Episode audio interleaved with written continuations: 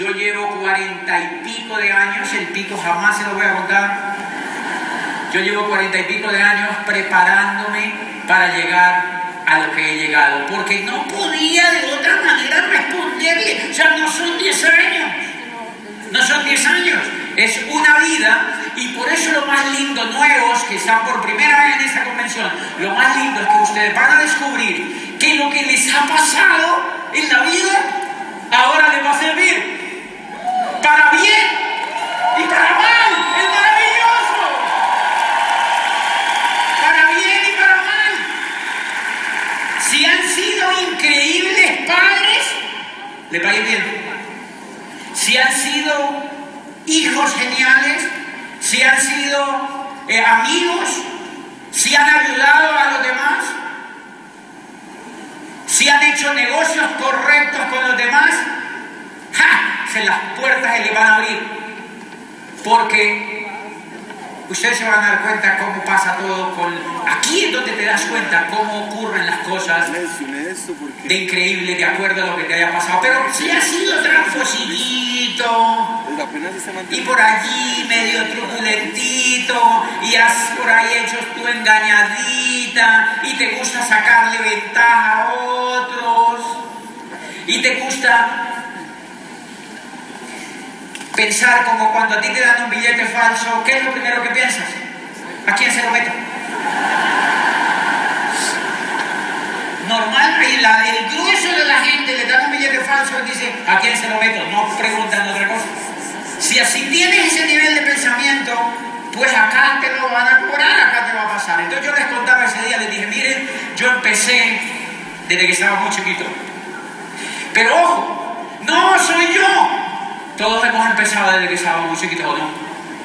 Desde que nosotros salimos del vientre de la madre y desde antes nosotros ya hemos empezado.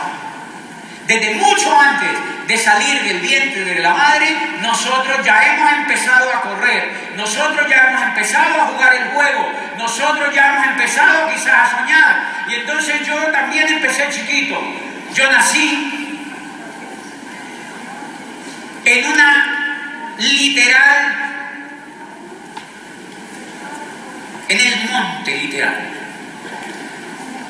Mi hermano y yo, que allí está mi hermano, y si es mentira, él se para y dice, eso es mentira. Él y yo nacimos en un caserío, nuestros padres eran jornaleros de coger café al día.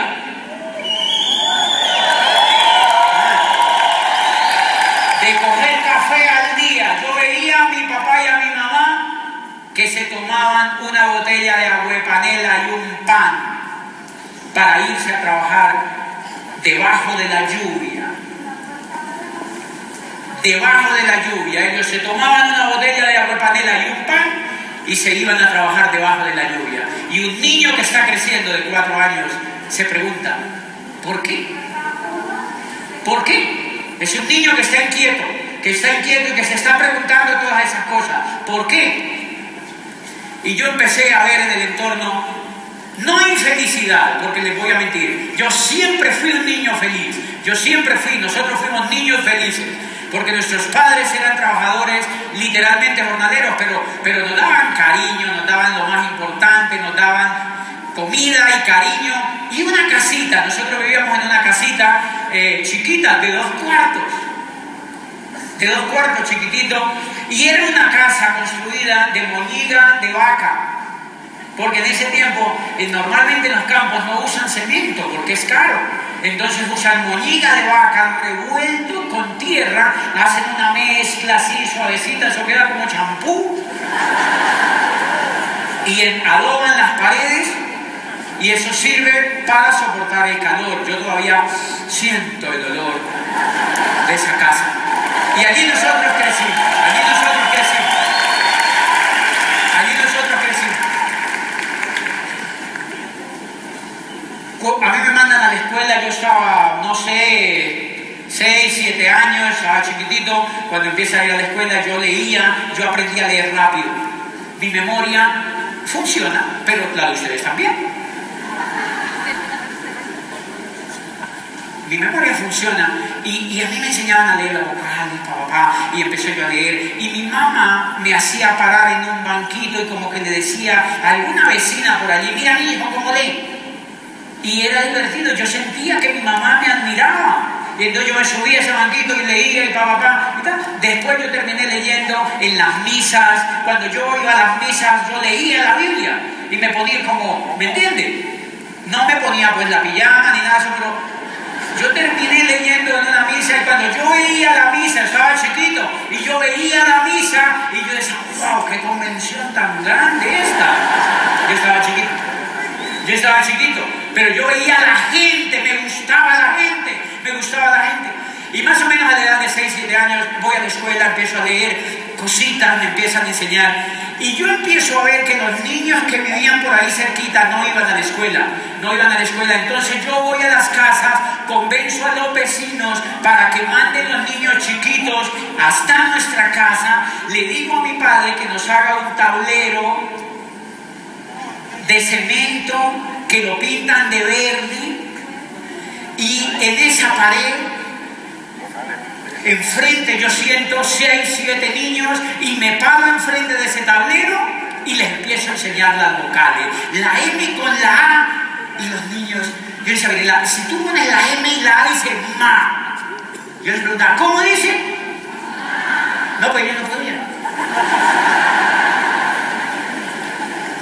Ellos no podían, ellos se quedaban mudos y yo otra vez, a ver, la M con la A, mudos hasta que una niñita decía, Mayo, wow, soy buen profesor. O sea, yo empezaba a sentir que podía enseñar.